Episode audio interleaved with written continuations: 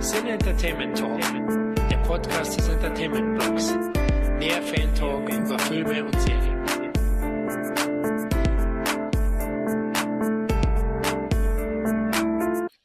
Hallo und herzlich willkommen zu einer neuen Ausgabe des Cine Entertainment Talks, dem Podcast des Entertainment Blogs. Ja Leute, wir haben uns heute mal wieder zusammengefunden, um in kleiner lockerer Runde über ein Thema aus der Filmwelt zu sprechen. Ja, nachdem wir bei unserem Weihnachtspodcast den Horror-Thriller Black Christmas und dessen Remake besprochen haben, sind wir einfach auf den Geschmack gekommen und auf die Idee, über die besten Horror-Remakes aller Zeit zu quatschen. Dazu habe ich äh, mal wieder jemanden eingeladen. Wir sind diesmal in einer gruselig intimen kleinen Runde, also nur zu zweit. Und da ist auf der einen Seite mal wieder der Kevin vom www.bereitsgetestet.de. Hallo Kevin. Hallo Florian, hallo liebe Zuhörer. Ja, wie läuft das Jahr, Kevin, 2015 bei dir? Ja, bis jetzt ganz gut. Ein paar neue Projekte äh, werden gerade angeschoben und ich hoffe mal, dass ich am Ende des Jahres sagen kann, dass ein oder andere davon erfolgreich war. Ich hoff's. Ich wünsche es dir auf jeden Fall. Ich kenne dich ja. Also du hast eine hohe Erfolgsquote. Ja.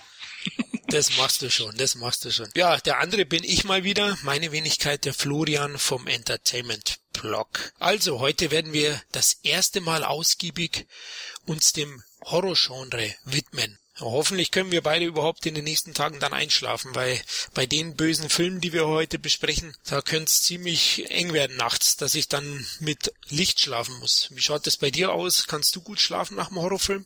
Ja, also äh, ich trinke ja dann immer, so wie jetzt gerade auch meine Bloody Mary. Ah, ich wollte dich gerade fragen, was du als Proviant heute neben dem Laptop liegen hast. Eine Bloody Mary. Ui. Bloody Mary. Beim Weihnachtspodcast war es ja noch Glühwein mit rum und diesmal habe ich gesagt, passend zum Thema eine Bloody Mary. Und das trinke ich dann auch nach einem äh, Horrorfilm immer. Und da kann ich immer sehr gut dabei einschlafen. Okay, das scheint mir ein gutes Rezept zu sein. Mhm, täglich. Ja, man merkt also, die Leber baut bei dir schon langsam ab. Eine. Bloody Mary ist ja nicht mehr so, Ja, so also, hart. ja, wenn wenn wenn sticht äh, an der Seite, dann weiß ich ganz genau, die Leber braucht wieder äh, Nachschub.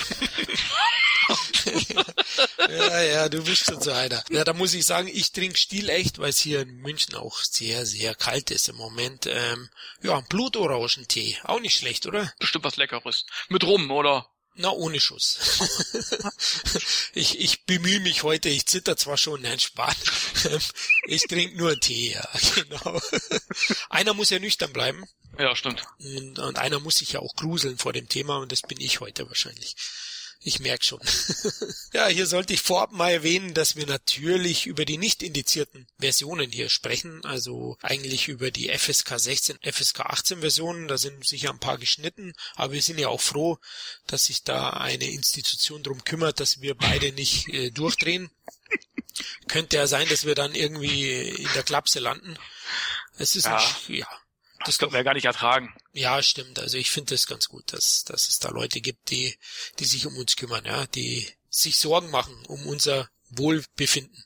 Absolut, und da muss man auch mal auch, äh, die muss man auch mal loben. Also äh, auch an dieser Stelle einen schönen Gruß an die FSK und an sonstigen Institutionen, die sich um unser Wohlergehen äh, sorgen und äh, die Filme dann auch so zurechtschneiden, wie sie für uns auch am besten zumutbar sind. Ja, sie machen sie einfach temporeicher. Ja, eben. Sie gehen dann noch schneller vorbei. Also es, es hat ja eigentlich nur Vorteile. ja genau. So schaffen wir mehr am Tag, wir Junkies. Genau. genau. Ja, Kevin, lass uns gleich mal zu dem großen Thema kommen. Jetzt nicht zum Horror-Genre, sondern eigentlich erstmal über Remakes sprechen. Ähm, wie stehst denn du allgemein Remakes oder Reboots? Ja, Reboots muss ich jetzt vielleicht für die Leute mal draußen kurz erklären. Ähm, Reboots, ja, das sind, so werden mittlerweile Franchise-Neustarts genannt, die inhaltlich etwas vom Original abweichen. Also Reboots sind in den meisten Fällen eigentlich auch nur wieder Remakes.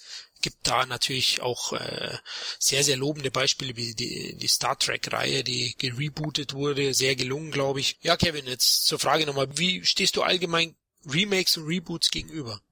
Mm, bin ich eigentlich kein Fan von. Also die meisten Remakes, Reboots sind für mich unnötig, wie zum Beispiel Verblendung zum Beispiel. Ne? Wer das Original kennt, braucht äh, das Remake nicht mehr, ja. Oder eben halt Psycho zum Beispiel. Da gab es ja auch mal ein Remake drüber, total unnötig. Das war, wurde eins zu eins übernommen. Das Freddy-Remake hier, äh, Nightmare on Elm Street, Oh, jetzt, total jetzt, verschenkt, äh, schlecht. Ja, es gibt so viele negative Beispiele, aber ich muss schon sagen, äh, da es ja heute um das Horrorgenre geht, sind da, finde ich, noch die besten Remakes zu finden. Okay, also du stehst da eher ähm, aus erster Sicht skeptisch und ablehnend gegenüber. Ja, also ich finde, die meisten sind unnötig. Klar, einige Reboots, wie zum Beispiel das von Star Trek, das haben sie ganz gut gemacht, das ist okay, äh, um das Ganze eben halt äh, auch weiter existieren zu lassen.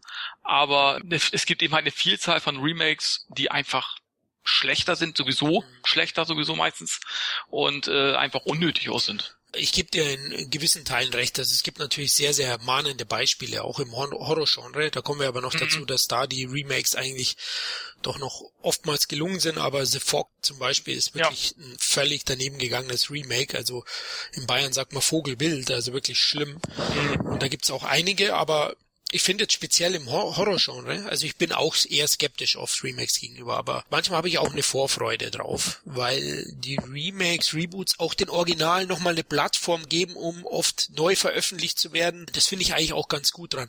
Und im Horror-Genre-Bereich ist es ja zum Beispiel so, dass budgetbedingt oftmals ähm, die Remakes schon dem zugrunde liegenden Original überlegen sind. Also aus technischer Sicht. Viele Horror-Remakes waren ja oft Low-Budget-Produktionen und das sieht man heute mittlerweile an. Also mhm. äh, finde ich. Also da haben sie Vorteile.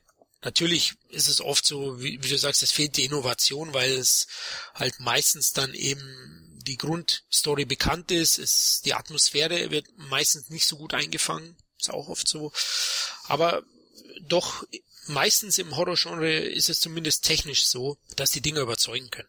Auf jeden Fall, da sind wirklich noch die besten Remakes zu finden. Also da gibt's auch wirklich gute Beispiele, wo ich sage, ja, das Remake hat Sinn gemacht und das ist wirklich unterhaltsam geworden.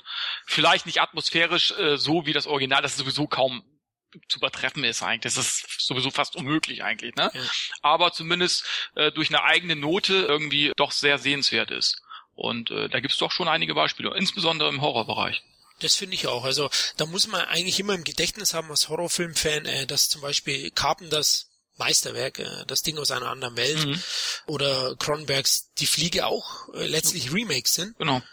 Und die haben eben eine eigene Note, äh, technisch eine Brillanz und sind eigentlich dem Original sogar überlegen. Das stimmt. Beiden Beispiele und das sollte man haben. Natürlich gibt's halt eben, wie wir schon erwähnt haben, eine Vielzahl auch an, an misslungenen Remakes wie The Fog, wie Nightmare. Aber ich finde, am Ende können diese vernichtenden Kritiken dem Original gar nichts anhaben sondern erheben es vielleicht sogar nochmal, dass man sagen könnte als Fan, ja, seht ihr, das ist nicht zu wiederholen, das, das Original steht an sich. Also schadet dem Original, finde ich, nicht. Nein. Und, und deswegen finde ich es auch nicht so verwerflich, dass man es dann probiert. Ich meine, aus Kostengründen ist es nun mal so, dass das Remakes, dass dieser Name schon allein, sage ich mal, für 10 Millionen Dollar wert äh, ist an, an den Kinokassen oder 100.000 Zuschauer in Deutschland. Und deswegen ist es wohl auch nicht verwerflich, dass die Studios machen. Auch wenn sie natürlich lieber doch mal eigene Ideen entwickeln sollten. Aber eben das Remake sorgt auch dafür, dass manch vergessenes Original wieder ins Rampenlicht drückt und eine neue Generation an Kinozuschauern nahegebracht wird. Das finde ich jetzt positiv. Ja, man kann es ja auch äh, anders interpretieren. Man kann es ja auch frisch und neu interpretieren. Das ist ja auch, äh, da ist ja auch nichts gegen auszusetzen. Aber wenn ich zum Beispiel bei einem, meinem Nightmare Remake sehe, wurde quasi eins zu eins übernommen vom ja. Original, ja. da, da sehe ich da zum Beispiel keinen Sinn drin. Nur weil die Kills jetzt vielleicht ein bisschen blutiger oder anders gefilmt worden sind, da hat das für mich keine neue Innovation. Wenn die Filme irgendwie neue Ideen mit sich bringen, zum Beispiel, auch wenn sie dem Original nicht das Wasser reichen können, dann ist das für mich durchaus legitim und äh, kann durchaus unterhaltsam sein. Ne? Es darf bloß keine 1 zu 1 Kopie sein, weil dann ist es für mich unnötig. Das stimmt. Höchstens technischer Sicht nochmal verbessert. Genau, ja, aber. Ja. Ob, ob das dann nötig ist, da gebe ja. ich dir recht, ja. Auf alle Fälle, weil du jetzt Nightmare sagst, da fällt mir ein, ich habe jetzt erst neulich äh, eine Doku über Nightmare gesehen, über die Entstehung, Never Sleep Again. Sehr gut. Super Doku kann ich euch nur empfehlen. Die gab es beim Online-Anbieter letztens für 2,97 die DVD. Die geht fast vier Stunden, diese Doku über alle Teile. Ist eine ganz tolle äh, Dokumentation über die Entstehung der Nightmare-Reihe. Die kennst du auch, oder? Ja, sehr empfehlenswert. Da gibt's zum Beispiel auf unserer Website www.bereitsgetestet.de gibt's auch eine ausführliche Kritik dazu. Für mich die beste Horror-Doku überhaupt. Okay, aha. Was ihr alles für Reviews schreibt, für jeden Scheiß. Hm? Ja, wir, wir, wir sind für alles zu arm. ja, genau. Bald gibt's Porno-Reviews auch bei euch wahrscheinlich.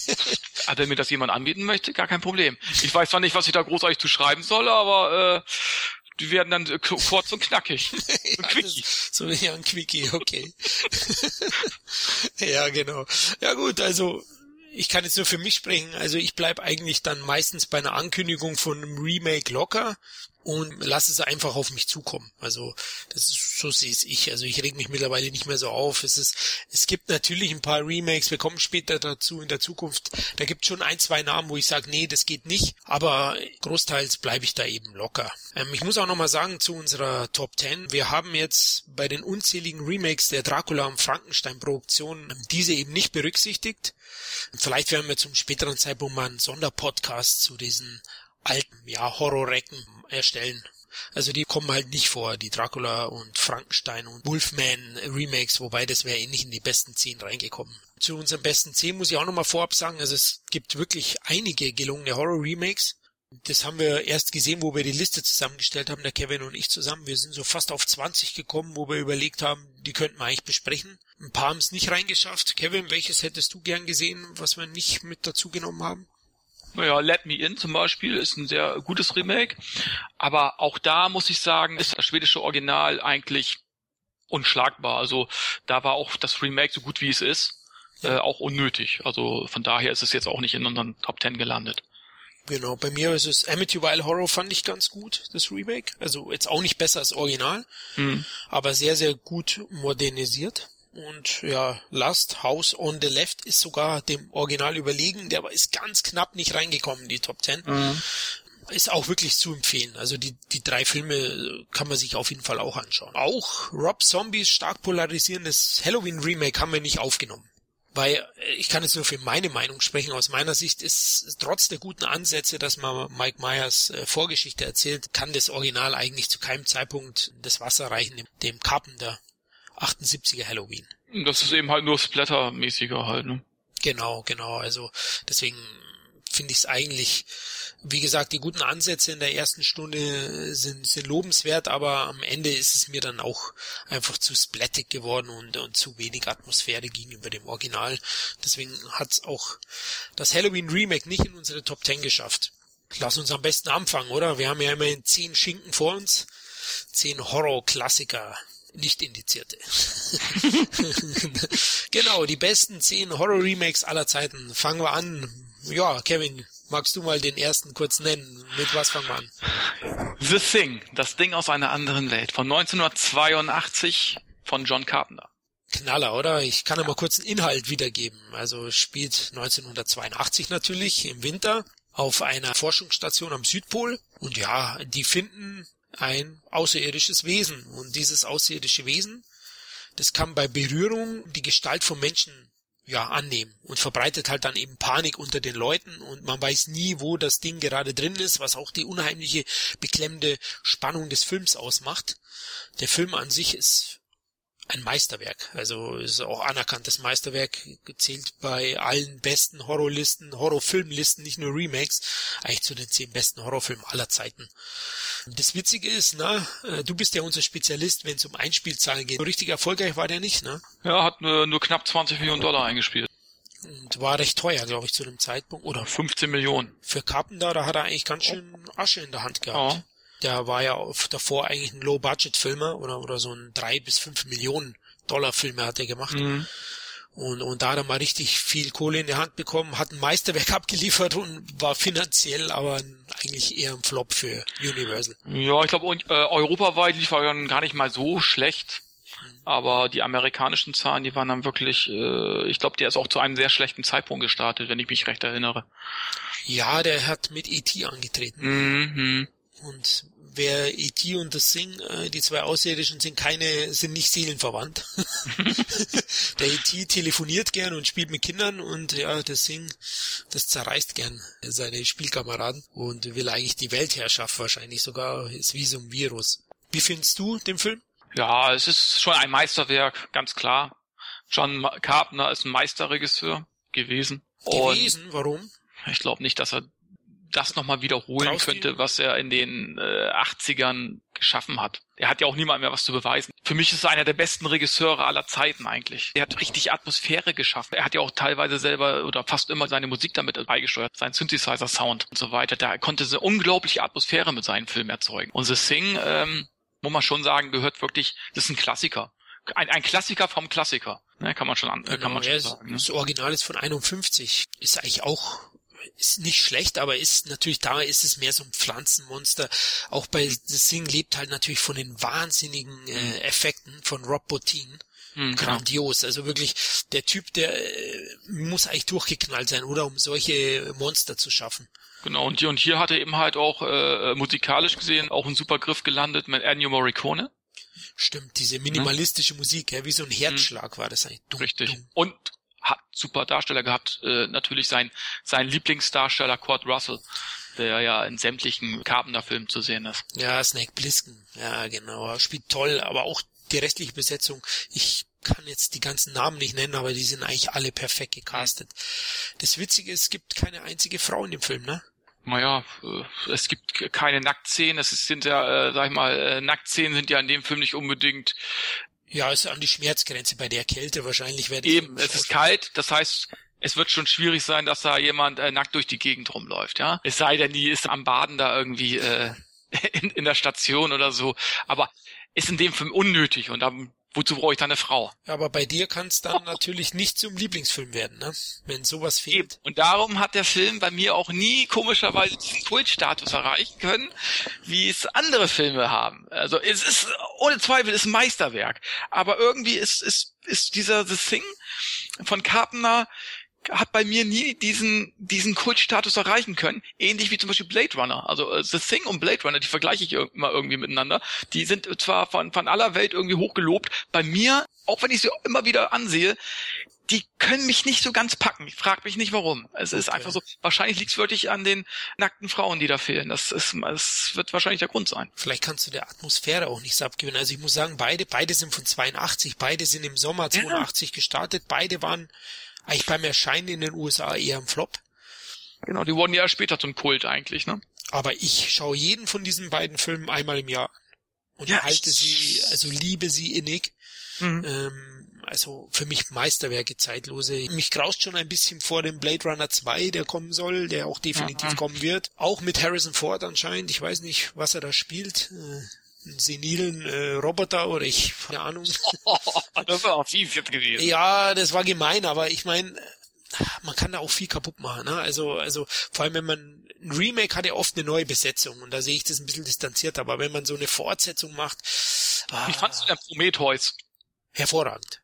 Mhm. Ja, siehst du, da hat's ja, äh, da hat's, hat's Ridley Scott ja dann anscheinend hingekriegt. Aber mit einer neuen Besetzung. Also mir gruselt es halt so ein bisschen vor, wie wollen sie jetzt dann Harrison Ford wieder äh, plausibel einfügen, ja? Also das, das wird, ist mir nicht so ganz klar. Aber ich lasse mich auch gerne überraschen. Ich bleib mal locker, wie ich vorhin gesagt Ich habe. bin doch erstmal, äh, zweifle ich auch erstmal noch. Also noch, ich glaube, so sicher ist das glaube ich auch noch nicht. Oder? Ich meine, Ridley Scott, wie alt ist er jetzt mittlerweile? Über 70. Über 70er wird aber die Regie nicht übernehmen. Hat, glaube ich, jetzt mittlerweile abgegeben. Wird aber da mitproduzieren und irgendwie natürlich sein, Mhm. alles unter seinen Fittichen haben. Ja, mal schauen, aber er, er wird wohl kommen. Also Warner ist, glaube ich, ziemlich heiß drauf, den zu bringen, weil eben der alte so einen Kultstatus hat, dass sie da denken, ähm, die können da wirklich viel Geld damit machen. Obwohl Harrison Ford mit dem alten Film ja nie zufrieden war. Stimmt, es gab auch große Spannungen, ja, genau. Aber ich denke, mittlerweile hat er, hat auch er den Kult verstanden und, Ja. und fügt sich da ein. Ja. Also Er ist ja auch nicht mehr der, die ganz große Nummer. Ja, aber ist ja auch altersbedingt. Ich meine, er hat auch niemandem mehr was zu beweisen. Harrison Ford ist, ist ein genialer Schauspieler. Der hat alles erreicht. Alles erreicht. So viel Kultrollen wie er hat mit Indy und, und Han Solo, den er jetzt wieder spielt. Einfach fantastischer Schauspieler. Also ich will ihm jetzt da nicht Unrecht tun mit vorhin, aber wie man den halt eben einbaut, das ist schwierig. Wie fandst du das weitere Remake? Also es ist ja eigentlich ein Prequel, also eine Vorgeschichte des Sing Genau. von 2011. Muss ich sagen, äh, es hat mir ganz gut gefallen. Das haben die ganz gut hingekriegt. Die, äh, die Barriere zwischen beiden Filmen fand ich sehr plausibel. Das Prequel ist nahtlos an den 82er Klassiker gut angeknüpft, finde ich. Ja, ich find's auch besser. Also es ist ja auch wieder so, der viele verpönen das Remake. Ja, die Effekte teilweise mochte ich nicht. Das war das, das, Monster selber irgendwie, ne? War immer, kommt man CGI, ja. ja, war sehr CGI-lastig, ja. Aber ansonsten muss ich sagen, die Atmosphäre war, haben sie gut eingefangen und die Balance beziehungsweise die, die Barriere zwischen beiden Filmen hat funktioniert. Also ähm, das sehe ich sehe ich ähnlich. Also hätte schlimmer kommen können. Ja, ich finde auch die Darsteller ganz gut. Den Joel ja. Egerton oder wie der heißt, der jetzt bei Exodus auch spielt mhm. äh, und Warrior gespielt hat, auch ein ganz ganz guter Schauspieler, der ein unverbrauchtes Gesicht hat, dem ich eigentlich noch mehr zutraue in Zukunft. Aber ist auch, auch Flop, ne? War finanziell auch ein Flop, ja. Ja. Definitiv, der hat, äh, glaube ich, so um die 20 eingespielt mhm. und war doch auch etwas teurer. Aber er ist nicht so schlecht. Also er ist schon, wenn man das Thema mag, kann man sich den durchaus anschauen. Also. Ja, ich finde auch, das haben sie gut hingekriegt. Ja, finde ich auch. Also den kann man anschauen. Reicht natürlich nie an Karpen das Meisterwerk. Und ich sehe es auch ähnlich wie du, zum vorhin nochmal zurückzukommen. Also der Wort war doch eine Enttäuschung, der letzte Karpen da. Und ich glaube auch, äh, dass er seinen kreativen Sprit verbraucht hat. Also dass er einfach auch, glaube ich, nicht mehr diese, diesen Antrieb hat. Und, ich glaube, der will auch nicht. Der will lieber, äh, der spielt zu Hause seine Videospiele. Ja. Äh, das macht er ja am liebsten mittlerweile. Ehrlich, ist der Videospiel. Der ist Videospiel-Freak. Junkie. Ja, Junkie, ne? Spielt so gerne irgendwelche Horrorspiele oder was auch immer. Ähm, und ich glaube, der hat auch nicht mehr so die die Lust oder die Passion, jetzt unbedingt noch einen super geilen Film zu machen. Ich, er kriegt, glaube ich, auch nicht mehr unbedingt die Kohle zusammen für, für, für einen richtig guten Film. Ja, sehe ich auch so. Also ich glaube, da, wobei Geld wird er bestimmt genug haben mit den ganzen, weil er hat ja vieles auch selber geschrieben und hat ja. auch die Rechte drauf, auch an ja. den Remakes verdient er. Aber ja, ich glaube auch. Weißt welcher Film eigentlich ein perfekter Comeback-Film gewesen wäre für Carpenter ist The Purge, finde ich. Ja, stimmt. Purge Anarchy, der zweite Teil zum Beispiel, das wäre so ein Carpenter, wo ich gesagt hätte, hey, er hat seinen alten Spirit, weil in seinen besten Momenten hat der Film so, so ein bisschen so ein Carpenter-Touch. Stimmt. Das wäre natürlich was gewesen, wenn Hat so ein bisschen Klapperschlange und äh, das Ende Feeling. Finde ja. ich auch, genau. Und das wäre so ein bisschen was gewesen, wo ich sage, vielleicht nicht ganz so genial, aber in die Richtung gehend, hey, mhm. er hat's noch. Aber er hat ihn nicht gemacht, also äh, reden wir über ungelegte Eier. er hat halt der Wort gemacht. und ja, egal, wie du gesagt hast, der braucht niemand mehr was beweisen. Er ist für mich auch einer der der wahrscheinlich drei einflussreichsten Regisseure der letzten 40 Jahre. Ja. Er ist Scorsese, das sind die ganz Großen. Ja, lass uns zum nächsten Film kommen. Ich höre gerade hier schon in dem Zimmer auch eine Fliege surren. oh oh. The Fly von David Cronenberg 1986. Ähm, war der eigentlich erfolgreich? Ja, der hat ein US-Einspiel von 40 Millionen gehabt und hat 15 äh, gekostet, war auch international recht erfolgreich. Doch, kann man als Erfolg bezeichnen.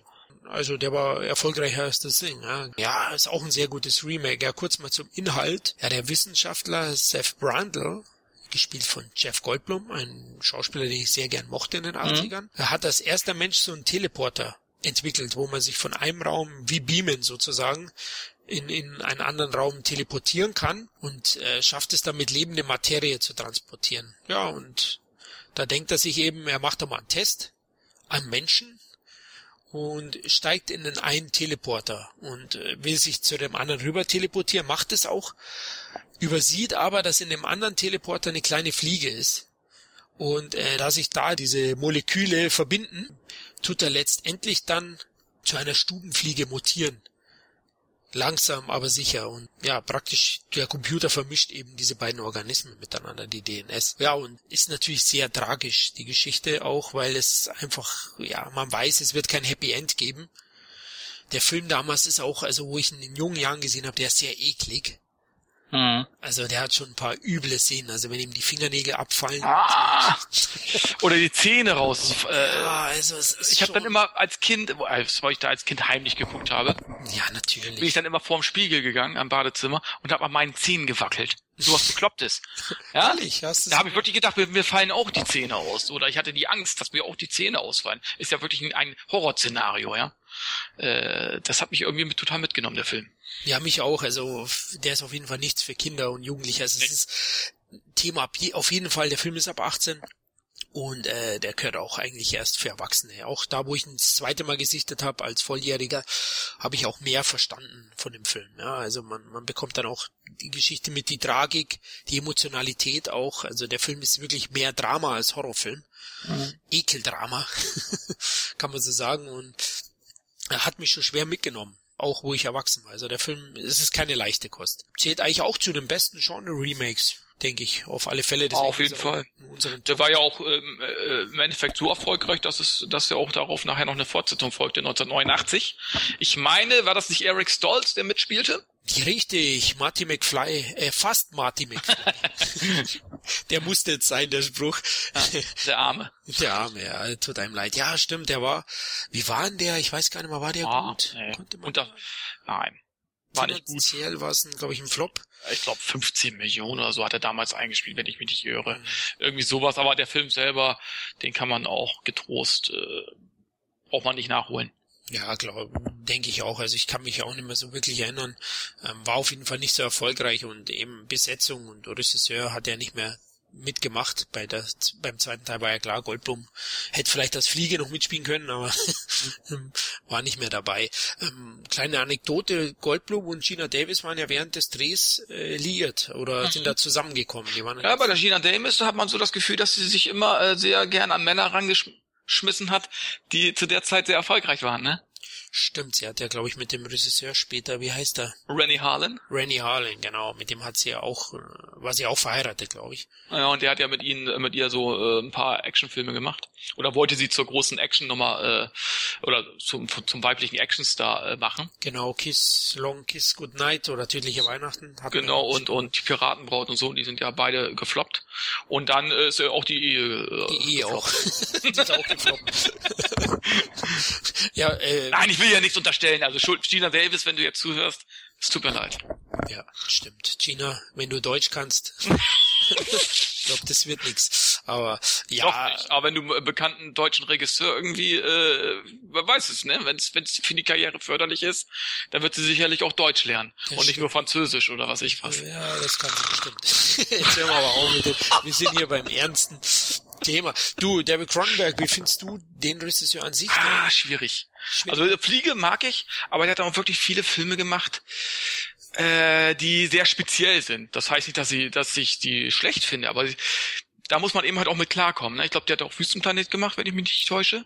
Nein, das war Lynch. Äh, Ach, das war David Lynch, ja, der ist genauso. Der macht auch so komische Filme, er hat Scanners Ja. gemacht. Wo Genau, Scanners. zerplatzen. Genau, den, den fand ich ganz gut. Dann hat er gemacht Videodrome, glaube ich. Ja. Ist auch ein Remake gewesen, haben wir aber auch nicht in unserer Liste. Mhm. Dann hat er später aber tödliche Versprechen mit, mit, mit Ah, Der war klasse. Aragon, glaube ich. Oder Den fand ich Aragon. super. Und, und äh, The History of Violence.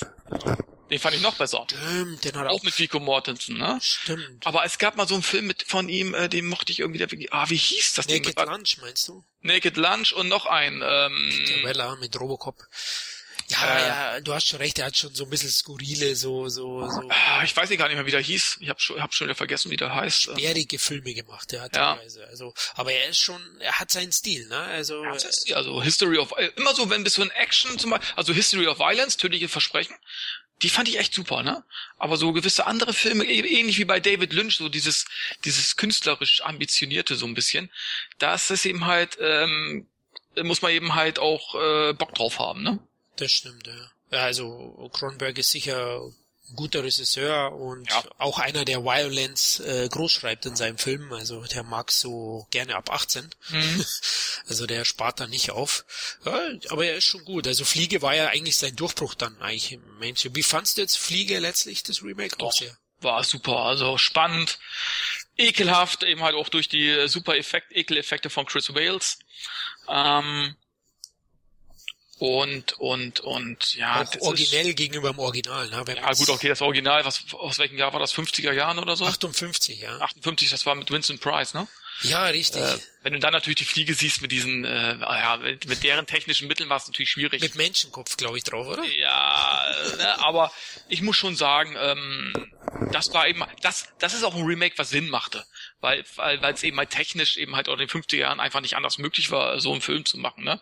Das sah dann eben halt sehr trashig und billig aus. Genau. Ne? Cronenberg hat auch neue Ansätze eigentlich gewählt. Genau, und eh, genau, und er hat eben halt auch ein bisschen verändert und von daher muss ich auch sagen, wenn, wenn ein Remake, wenn man sich schon ein Remake angucken äh, möchte, ein gutes Remake, dann gehört die Fliege mit Sicherheit dazu. Ja. Hat auch für Goldblum eigentlich einen Durchbruch bedeutet. Auch so Genau. eine große Rolle, wo er dann Hauptrolle, wo er sich durchgesetzt hat. Hatte davor zwar Kopfüber in die Nacht. Und Fand ich glaube, so eine Fernsehserie, die Schnüffler oder so, aber die hatte nur eine Staffel.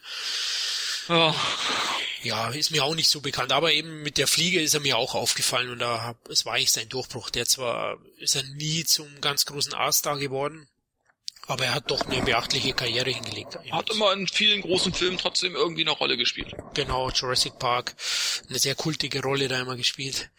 Und, und diesen Grantler hat er gerne auch mal gespielt, diesen, diesen, diesen, ja, zynischen Typen. Ja, immer diesen äh, etwas sehr intellektuellen, äh, ja, Zyniker vielleicht sogar. Zyniker kann man schon sagen. Auch, auch bei Independence, der hat ja eigentlich fast die ähnliche Rolle gespielt wie bei Jurassic Park. Wahrscheinlich spielt er sich da selber, ich weiß Wahrscheinlich. nicht. Ich, ich kenne ihn nicht. Aber er, ja, er gefällt mir. Also ich sehe ihn immer noch gerne. Also als Ja. Typ, dem, dem mag ich einfach als Schauspieler. Auch Gina Davis. Also das Hauptdarsteller-Duo war schon auch top für den Film und absolut glaubwürdig. Einer der ekligsten Szenen, aber auch coolsten ist das Armdrücken. Kannst dich da erinnern? Nee. Oh, was weiß ich gar nicht mehr. Er drückt Ich denke immer, ich denke immer an der Szene, äh, an die, an die, an die Szene, wo er sich die Zähne äh, zieht. Oh, also zum Glück habe ich die nicht mehr im Kopf. der für Zahnärzte vielleicht ein Meisterwerk, ja? Also Mit manche, Sicherheit. manche- Also, ihr Leute, wenn ihr euch die Zähne putzt, guckt euch den Film an. nee, lieber nicht. Nee, beim Armdrücken, äh, ja, da bricht er dem anderen halt mal den Arm beim, beim Gewinnen und äh, ja, es ist natürlich ein offener Bruch, wie in Filmen immer. Also weiß man, was einem da erwartet. Also War das vielleicht so eine geschnittene Szene aus Over the Top? Könnte sein, ja, dass du meinst, der, der, der Trucker hat Stallone doch besiegt. Das waren die, die, die Making-of-Aufnahmen. Nein, hätte sein können, ja, ist fast zum selben Zeitpunkt. Ich glaube, Over the Top ist auch ein 86er-Film, ja. Dann 87. 87, ah, parallel. Wahrscheinlich hat Stallone Fliege gesehen und gesagt, jetzt machen wir Duell. Jetzt, Genau, da, da, es war wahrscheinlich die, äh, da, da, ist, da ist die Idee entstanden zu Over the Top. oder Over the Top ist ein Remake von Die Fliege. Genau, und da haben sie eben halt so ein paar Sachen verändert. ja, genau. Haben eigentlich nur das Armdrücken gelassen. Äh, Jetzt wären wir wieder sehr, äh, ich merk schon bei dir, der Pegel, trink mal noch eine Bloody Mary, die zeigt Wirkung langsam. ja, das stimmt. Okay, bevor wir, bevor wir noch irgendeinen Schmarrn über den Film sprechen, über diesen hervorragenden Film, äh, sprechen wir doch über das nächste Horror-Remake. Und das ist noch gar nicht so alt, das ist genau zehn Jahre alt. Äh, Dawn of the Dead von 2004 hat auch wieder einen ganz spannenden Regisseur. Also die, die Remakes, die wir heute besprechen, da sind so oft wirklich äh, Regisseure dabei, die später wirklich ihren Durchbruch gefeiert haben mit anderen Filmen und mit diesen Remakes erste Mal Aufmerksamkeit erregt haben. So ist Dawn of the Dead ist das Remake von dem äh, 1978 Film Zombie hieß der glaube ich in Deutschland, heißt im Original genauso von Georgia Romero, gilt eigentlich als Begründer der des modernen Zombie-Films äh, hat natürlich vieles dann eben dieses Menschenfleisch essen, das langsam laufen, viele Sachen festgelegt für Genre, ja. Und äh, dieses Original war in Deutschland auch wahnsinnig erfolgreich. Ja. Drei Millionen Zuschauer habe ich gehört. Es ist heute unvorstellbar, das ist ein Zombie-Film, wobei Walking Dead ist auch wahnsinnig erfolgreich.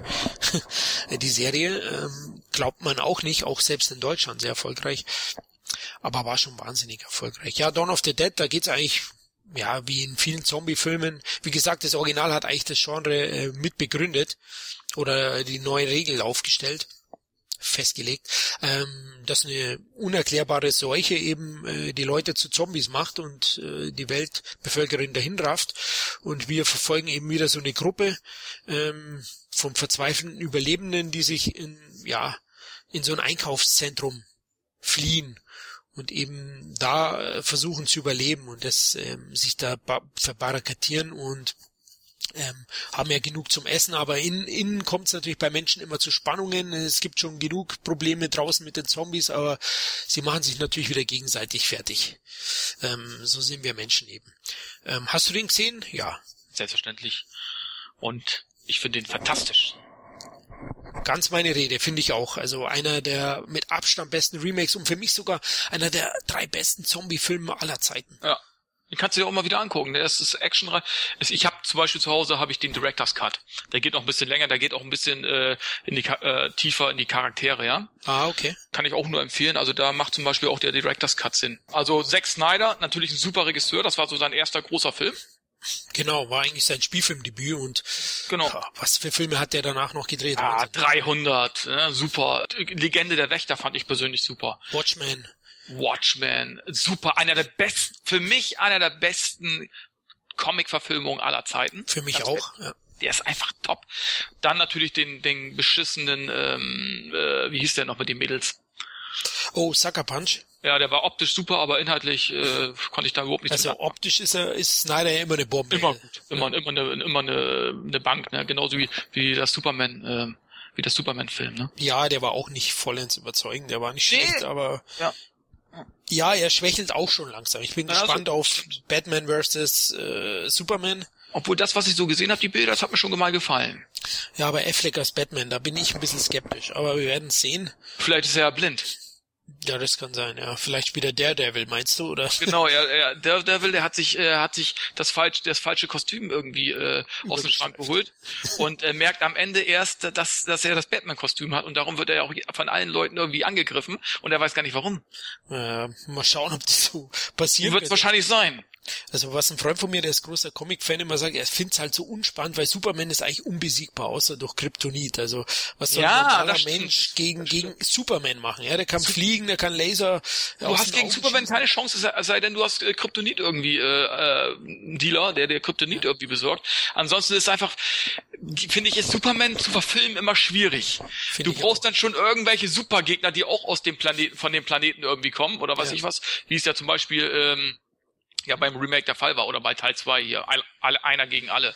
Ne? Da Ja. brauchst du eben halt schon gleichwertige Gegner. Ansonsten äh, auf der Welt gibt es keine Gegner eigentlich. Lex Luthor, der kann ja irgendwie nur durch durch irgendwelche äh, Intrigen oder durch Kryptonit oder was auch immer kann er irgendwie äh, gegen gegen Batman antreten. Aber ansonsten ist er ja unbesiegbar und von daher ma mag ich eher Superhelden, die Schwächen haben. Ja, finde ich, finde ich auch. Deswegen sehe ich auch Superman äh, als problematisch. Waren auch nie meine Lieblingscomic-Verfilmungen. Ne? Ja.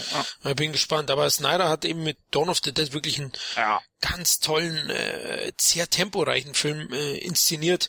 Und äh, ja, ist ein sehr modernes Remake. Der legt natürlich mehr Wert auf Tempo und Action. Also er ist natürlich nicht so tiefgründig. Ähm, man verwendet eigentlich nur den Grundplot eben, dass eine Menschengruppe sich in einem Kaufhaus äh, verbarrikadiert und, und gegen Zombie-Massen kämpft. Aber das Original hatte dann, war doch tiefgründiger. Die Charakterentwicklung war viel, viel stärker eingebaut. Und der ging auch fast zweieinhalb Stunden. Mhm, Ja, richtig. Ja, in dem ominösen äh, Cut, genau. gibt ja so viele Cuts irgendwie, dann war das Ding indiziert, das hat ja auch eine riesen Indizierungsgeschichte. Äh, auch danke wieder an der FSK an der Stelle, Ja, dass sie uns davor geschützt haben. Aber ähm, Beschlagnahmungswelle auch. Ja, es gibt da eine FSK 18 Version, eine gekattete, die ist eben freigegeben. Mh, Ja, kann man den sehen, aber er ist natürlich äh, sehr verstümmelt ja, dadurch. Aber das Remake ist freigegeben, ist ab 18, ist aber von der Härte auch nicht äh, schwächer, muss ich das sagen. ist schon saftig. Es ist, ist saftig, genau. Die, die Effekte sind natürlich äh, besser. Hochglanzoptik natürlich durch Snyder, wie wir gesagt haben. Der Typ ist visuell eine Bombe. Ähm, auch beim Original sind so ein paar Effekte angestaubt. Auch die Zombies haben ja auch alle blaue Hautfarbe.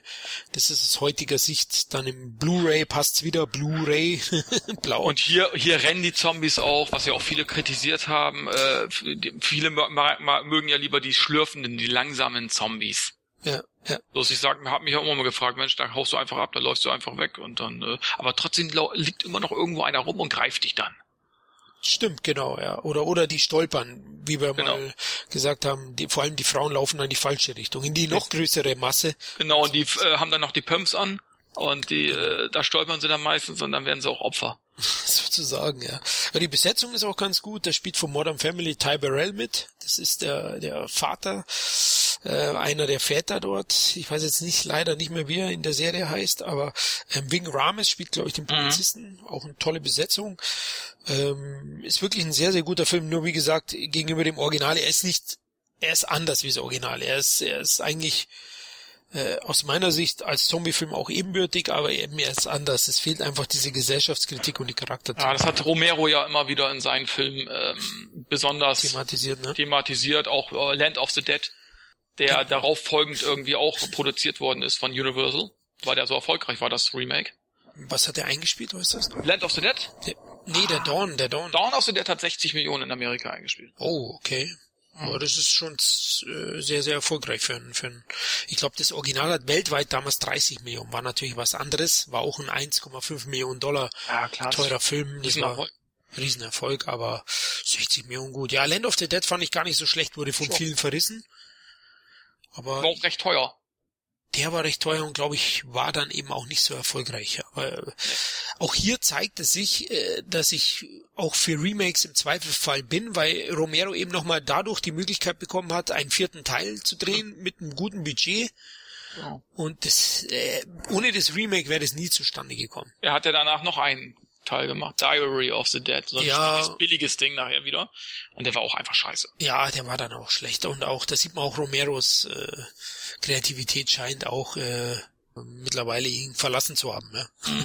Also er wiederholt sich auch selber nur noch. Vielleicht nochmal zu erwähnen, äh, es gab dann eben eine schöne, ich würde nicht sagen Parodie, aber äh, eine lustige Version mit, mit Simon Peck. Wer den noch nicht kennt, super Film, Shaun of the Dead, Shaun of the Dead. super Film, ja. Kann ich nur empfehlen, guckt euch den an.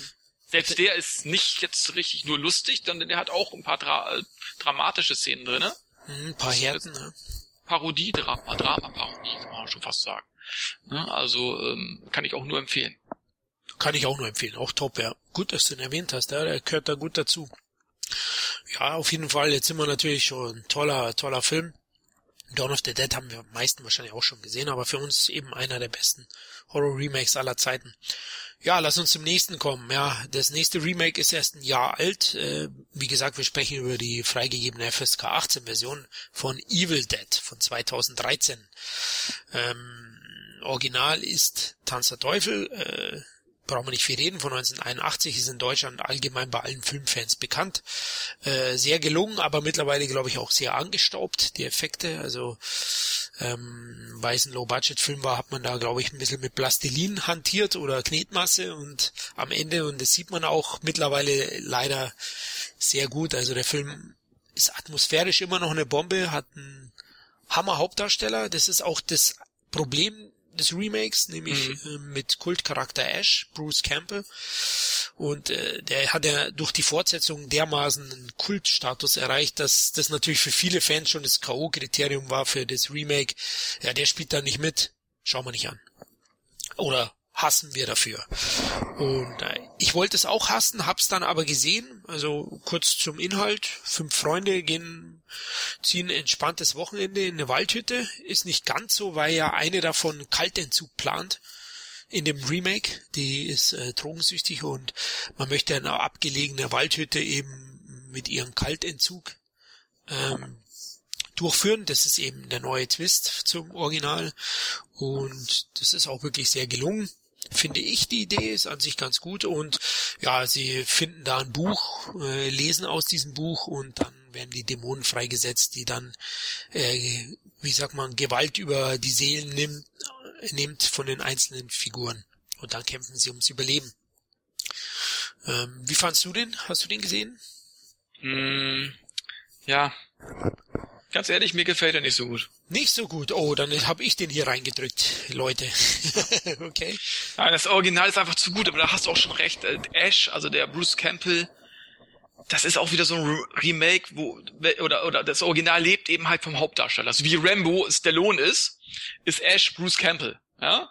Und das Original, klar, das versucht jetzt ja auch nicht, äh, das Ganze zu kopieren. Es gibt ja gar keinen Ash in, im, im, im Remake. Ja, genau. Aber trotzdem ist das ein Bruce, Bruce Campbell Baby irgendwie, ja. Es ist ein, ähm, er hat zwar jetzt, pro- ja, die beiden haben zwar produziert, jetzt auch das Remake äh, mitproduziert, aber es, es hat für mich kein Evil Dead Atmosphäre. Äh, Das ist einfach schwierig. Vielleicht mag ich das Original auch zu sehr. Ich mag eigentlich alle drei äh, Filme sehr. ja. Alle. Auch wenn sie immer lustiger wurden, aber es die hatten irgendwie alle drei was. Weil Bruce Campbell einfach so genial gespielt hat. Ähm, und ich, das Remakes, es ist zwar hart, es hat so eine gewisse Härte, am Ende fließt auch ordentlich äh, Blut, aber äh, mir sind die Charaktere scheißegal gewesen. Mir war das scheißegal, ob die draufgehen oder nicht. Und das ist dann für mich schon eigentlich schon fast ein K.O. für einen Film. Ich will jetzt nicht sagen, dass es schlecht ist. Nein, das ist eine gute Horrorunterhaltung, keine Frage. Auch kein schlechtes Remake. Aber äh, ich muss sagen, ich bin enttäuscht Okay. aus dem Kino gegangen. Also ich fand ihn, ich nenne ihn sogar einer der besten Horrorfilme der letzten zehn Jahre, aber ich vielleicht, unglaublich. Ich konnte mit den Charakteren doch einigermaßen mitfiebern und ja, ich finde ihn in Sachen Intensivität, Brutalität kann ich nicht so sagen, weil ich habe nur die Cut-Version gesehen. Ach ja, Ähm, ja, ja, das ist. Genau, also Ja, da weiß ich es natürlich nicht so, aber ich fand Aber man kann so, ich, ich, ich- wie gesagt, ich hab's mir eben Ja, halt, äh, ich konnte es ahnen, ne? Da fließt auf einmal, spritzt da so ein bisschen was hoch und dann dachte ich, ja Mensch, wenn die Szene jetzt ein bisschen länger dauern würde, äh, ist es schon ganz schön brutal. Ja, ja, stimmt. das habe ich auch erahnen können. Ich finde die Atm Atmosphäre gut. Er ist technisch natürlich besser. Ja, er ist technisch gesehen schon auch besser.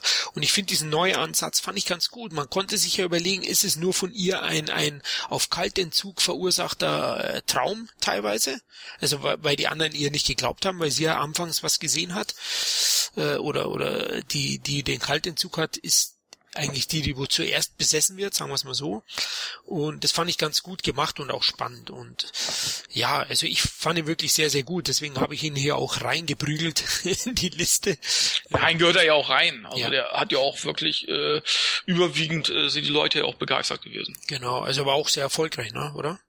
Ja, hat über 50 Millionen Dollar eingespielt in Amerika, ne? Ja, also das ist, und es wird ja auch jetzt eine Fortsetzung geben, ne? Also, aber mit dem Kultcharakter Ash ähm, und Sam Raimi und Campbell machen zusammen ja eine TV-Serie 2015. No. Ash vs. Evil Dead wird die heißen. No. Von dem US-Pay-TV-Sender Starts. Ähm, ja, aber es gibt paar Fernsehserien, eben auch Walking Dead, die wirklich nicht ja. schlecht sind. Keine Frage. Also man sieht auch hier, das Remake hat dafür gesorgt, dass es, dass wir, dass die Fans noch mehr bekommen. Vielleicht äh, wird es enttäuschen, aber vielleicht äh, sind wir am Ende dankbar. Deswegen bin ich eben so Remakes nicht verteufel ich sie nicht. Vorteil ist, dass die beiden, äh, dass Raimi und ähm, äh, Campbell involviert sind. Das ist schon mal wichtig. Das ist wichtig, genau. Das finde ich auch sehr wichtig, ja. Und waren sie auch beim Remake, das merkt man schon teilweise. Man versucht schon auch mit Respekt umzugehen gegenüber dem Original, versucht so ein paar äh, äh, resistenten, wie sagt man, äh, Anspielungen äh, einzuflechten und äh, das macht man ja auch. Also das finde ich ganz gut. Äh, Teil 2 ähm, von Tanz der Teufel von 87 ist ja eigentlich auch ein Remake, oder? Wenn man mhm. ehrlich ist. Ja, da wurde, da wurde die, die Story des ersten Teils ja. äh, mit etwas mehr Budget ähm, neu erzählt und eben halt auf witzigere Weise. Genau, ja. Und auch das hat mir gefallen. Mir auch. Ich fand, finde ihn ja sogar besser als den ersten. Ich auch. Ähm, und äh, sieht auch, sehen auch viele Leute so, ja. Genau. Es ist aber eigentlich auch schon ein Remake. Wenn man, wenn man es ganz ernst nimmt, ähm, lässt er eigentlich den ersten Teil außen vor und startet ja. die Story nochmal neu, ja. Also Tanz der Teufel 2. Ähm, ganz eigentlich auch sehr gelungen. Aber wie gesagt, Evil Dead aus unserer Sicht eben oder aus meiner Sicht muss ich jetzt hier sagen, einer der besten Horror-Remakes. Ich muss mir den nochmal angucken in Ruhe, die ge ge geschnittene Fassung und dann äh, vielleicht äh, finde ich ihn dann noch doch nochmal einen Punkt besser. Ja, ich bin gespannt auf deine Meinung, Kevin. Ja, lass uns zum nächsten springen. Jetzt waren wir im Wald, jetzt gehen wir in die Wüste. The Hills Have's Eyes. Wir reden natürlich wieder über die Cut-Version die im Fernsehen läuft. Ähm, Remake von Alexandre Aya, Aja heißt er, glaube ich, Franzose, Regisseur. Ähm, ja, vom Wes Craven Original. Der Hügel der blutigen Augen hieß der, glaube ich, von 77. Und ähm, kurz zum Inhalt, ja, in einer Wüsteneinöde in den USA, da gab es anscheinend Atomtests von Forschern und ja, da haben halt so ein paar äh, Leute gelebt, das wussten die wohl nicht und die sind durch diese Atomtests wurde deren ihr Genmaterial irgendwie ja gestört und die sind halt mutiert und essen halt Menschen sozusagen und die arme Familie Carter ähm, ja nimmt eine Abkürzung durch die Wüste und fahren mitten in ihr Verderben, so kann man das sagen. Ja. Die Storys müssen wir jetzt sind ja nicht immer so ausgiebig bei den Horrorfilmen und ja, der Film war auch sehr erfolgreich. 2006 lief der hat auch, glaube ich, sogar eine Fortsetzung bekommen. Mm, wie eine schlechte Fortsetzung. Schlechte Fortsetzung, qualitativ auch wie auch finanziell war der auch nicht mehr so erfolgreich, deswegen gab es ja keinen weiteren Teil. Ähm, wie findest du den? Gut. Also auch das gehört, der gehört auch eindeutig für mich zu den guten Remakes, weil der eben halt ähm, auch andere Ideen beinhaltet als das Original. Das Original geht mehr in die Psyche, das ist Psychohorror ja. ja. Während eben halt das Remake mehr dann auf, ja, ich will jetzt nicht sagen, nur auf Splatter abzielt, aber äh, schon deftiger ist. Ja. Ähm, aber trotzdem spannend. Trotzdem immer noch spannend. Ne? Die Menschenjagd, äh, das ist ja quasi eine, eine einzige Menschenjagd eigentlich der Film. Ne? Und ähm, der ist schon sehr brutal und äh, sehr gut gefilmt. Auch auch die äh, die Drehorte da in der Wüste äh, wirklich eine super Kulisse. Hat mir sehr gut gefallen. Ja, die Gore-Effekte sind schon sehr, mhm. sehr gut, äh, selbst in der geschnittenen Version und äh, tolle Atmosphäre hat er auch, aber er ist schon ist recht brutal und grenzwertig. Also meine Frau, richtig, ja. ja, also meine Frau konnte damit nichts anfangen. Selbst der, selbst der Kanarienvogel musste ja dran glauben. Ja, also die sind eiskalt gewesen. Die Jungs haben Hunger gehabt ohne Ende. Äh, erinnern die dich, die, die Figuren, ne? Erinnern die dich nicht auch so ein bisschen an diese äh, Typen vom Wrong Turn? Absolut. Jetzt, wo du sagst, ist Wrong Turn davor gewesen? Wrong Turn war von 1900, der, der erste, da gibt's glaube ich mittlerweile schon sechs oder sieben Teile von. Ja, leider. Ähm, aber das Original war glaube ich, weiß gar nicht, 2004 oder so. 2004, ja, ich glaube auch. Ich hab's auch so. Und die ja, fand stimmt. ich gar nicht schlecht und die, und die Typen, die sehen fast genauso bekloppt aus wie äh, bei The Hills of Ice. Ja, bei Wrong Turn, die waren, das waren auch wieder Waldbewohner. ja, ja. Das sind halt die Wüstenbrüder, die Wüstenfüchse. Wahrscheinlich verwandt. Wahrscheinlich, ja. Mhm ja, genau. Es wird wahrscheinlich noch, äh, Wrongturn gibt's glaube ich mittlerweile eine Winterversion auch. Oder was weiß ich, was alles in den Teilen da. Die waren ja schon auf dem Mars überall. Wahrscheinlich haben die schon jede, jede Jahreszeit durch mittlerweile. Mhm. Ja, stimmt. Jetzt wo du sagst, die erinnern schon stark dran. Ja, das Remake ist ja auch von Craven selber, Wes Craven, ähm, produziert und beaufsichtigt worden, ähnlich wie eben Evil Dead von Sam Raimi. Mhm. Und das merkt man auch. Also auch da ist die Qualität drin, das ist schon immer sehr wichtig. Äh, der Regisseur, der Franzose, der ist ja eigentlich damit bekannt geworden, richtigen Durchbruch gefeiert in Hollywood, hat auch einige Filme gemacht, einige Remakes noch. High Tension war ja sein erster französischer Film, der ihn eben in Hollywood eigentlich auch auf den Schirm brachte. Und Wie hieß der noch mit dem Hobbit? Ach, du meinst Maniac. Maniac, oh, der war auch, der war auch ganz schön äh, deftig. Ja, da reden wir auch nur von die Cut, von der Cut. Ja, ja, ja, sicher. Also ja, der ist, der ist mir zum Beispiel, der war auch ein Thema hier, aber der ist einfach, ist mir auch zu abgedreht, muss ich ganz ehrlich sagen. Muss ich auch ehrlich sagen, viele schwören auf den Film, aber mir war das dann auch schon wieder zu, äh, weiß ich nicht, die Art und Weise, die, da muss man einfach drauf stehen. Genau, also das war es mir auch. Also, also, nee, also so, sowas kann ich, da kann ich nicht schlafen. Sagen wir es einfach so, ja. Also das ist mir einfach zu hart. Da finde ich so die Schaufensterpuppen vom Mannequin äh, gefallen mir da besser. Mir auch, ja. Das hm. ist, das ist zwar eine ähnliche Version, aber eben einfach ein bisschen stimmungsvoller und gemütlicher. Der tanzt mit die Puppen halt. ja, also Hills Have Eyes auch ein ganz tolles, tolles Remake und ähm, wirklich sehr gelungen insgesamt insgesamt. Fortsetzung eben weniger. Insgesamt habe ich gesehen, hat er 41 Millionen gemacht in Amerika mhm. bei 14 Millionen Budget, also war auch sehr erfolgreich. Also den kann man auch auf jeden Fall anschauen. Ja, lass uns zum nächsten Remake kommen. Das nächste Remake, magst du was dazu sagen? Soll ich anfangen? Ähm, The Ring. Uh, jetzt ich ganz tolles Remake, muss ich auch sagen, von einem Japan von dem japanischen Original von 1998 von Hideo Nakata ist das Original gewesen. The Ring, das Remake, war von einem oder ist von einem auch ebenfalls mittlerweile sehr berühmten Regisseur. Weißt du, wen ich meine? Gor Verbinski. Genau, der hat die Pirates of the Caribbean gemacht und äh, Lone Ranger zuletzt, der aber ein Flop war, aber der doch mittlerweile ein sehr anerkannter Blockbuster-Regisseur ist, ein sehr bekannter. Gore Verbinski, ja, Inhalt von The Ring ja, da geht's eigentlich um eine Reporterin, die ermittelt äh, über so ein mysteriöses Videoband. Und da ist es so, wenn man sich das Videoband als Zuschauer ansieht, dann äh, sterben die Leute innerhalb von sieben Tagen. Äh, man bekommt dann so einen Anruf und äh, dann irgendwann steigt das liebe äh, das liebe Mädchen mit den schwarzen Haaren aus dem Fernseher und packt dich sozusagen oder erwischt dich irgendwo und diese Reporterin von Naomi Watts gespielt, Rachel Keller, ähm, begutachtet das Video dann auch und ja, dann läuft ja langsam aber sicher eben auch die Zeit äh, weg, ähm, dass sie sterben muss innerhalb von sieben Tagen, weil sie eben auch einen Anruf bekommt. Ähm, ja, der Film war sehr erfolgreich, mega erfolgreich, oder Kevin? Ja, der hat allein in Amerika 130 Millionen Dollar knapp eingespielt. Boah, das ist schon saftig für einen Horrorfilm. Oh. Also, obwohl das Budget mit 45 Millionen gar nicht mal so äh, wenig war, kein Low Budget, war glaube ich von DreamWorks damals, gell? Mhm. Glaub, DreamWorks hat den gebracht. Der Regisseur, wie gesagt, ist ja sehr, sehr bekannt gewesen. Ähm, ja, ich finde den eigentlich dem Original absolut ebenbürtig, wenn nicht sogar etwas besser aufgrund der Besetzung. Wie findest du ihn? Ja, ich auch. Also atmosphärisch. Also ich krieg Gänsehaut, wenn ich nur an den Film denke. Allein das Video, was dann immer gezeigt wird wirklich sehr beeindruckend, sehr, sehr gruselig. Und das ist ja auch kein Horror im klassischen Sinne, das ist ja mehr ein Gruselfilm so aller Insidious, ne? Oder äh, der, der zielt ja mehr auf die Psyche des Zuschauers ab und das spielt, spielt sich auch vieles in, in der Gedankenwelt des, des Zuschauers ab. Und obwohl natürlich auch viele Szenen, äh, äh, schreckliche Szenen darin vorkommen, keine Frage. Aber so ähnlich wie die Frau in Schwarz zum Beispiel, hat mir auch sehr gut gefallen. Den äh, noch gar nicht gesehen. Daniel Radcliffe äh, von Harry Potter. Ähm, ich mag solche Filme, wo eben halt wo, wo sich der Grusel entwickelt, ne, wo sich die Story entwickelt und eben du wartest eigentlich nur darauf, bis du dich jetzt erschreckst, ja.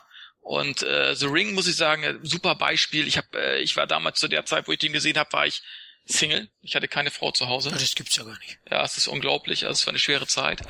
Und äh, ja. nochmal nachträglich. Ja, danke. Und da habe ich dann, da hab, guckt man natürlich als Single, guckt man bis in die Puppen Fernsehen.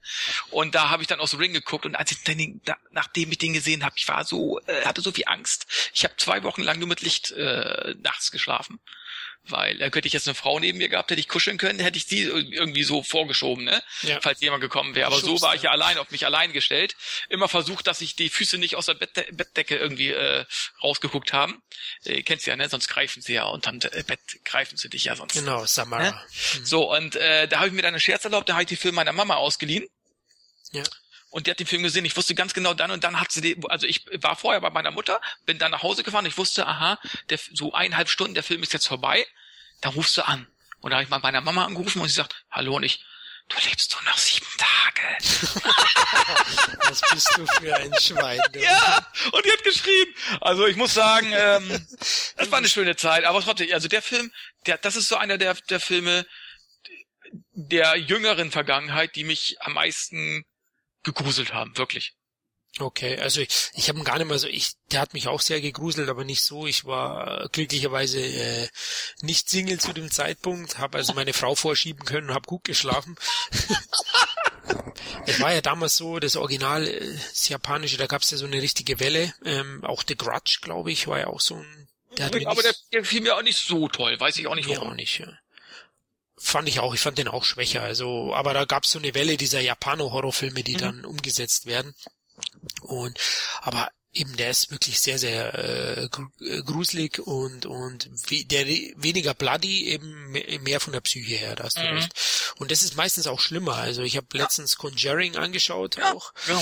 und auch da konnte ich schwer schlafen weil nachts plötzlich im Gang bei uns was runtergefallen ist und ich habe gleich und ich schaue Hast deine Frau dann hingesch hingeschickt dass sie da guckt Nee, nee, die hat weiter geschlafen. Ich habe ich hab gar nichts gemacht. Ich bin eingefroren gelegen und habe gebetet, dass es nicht zwei Uhr ist, weil in dem Film oder zwei oder drei war es, glaube ich, in dem Film passiert es ja immer, da kommt der Geist und es war fucking fünf Minuten vor dieser Uhrzeit, die in Conjuring vorkommt, wo die Uhren immer gefrieren, weil die Geist, weil der Geist da rumläuft und, und echt, ey, ich bin Tode gestorben, aber das darf man ja gar nicht sagen, weil ich bin natürlich kein Schisser, normal bin ich eher der Ash-Typ.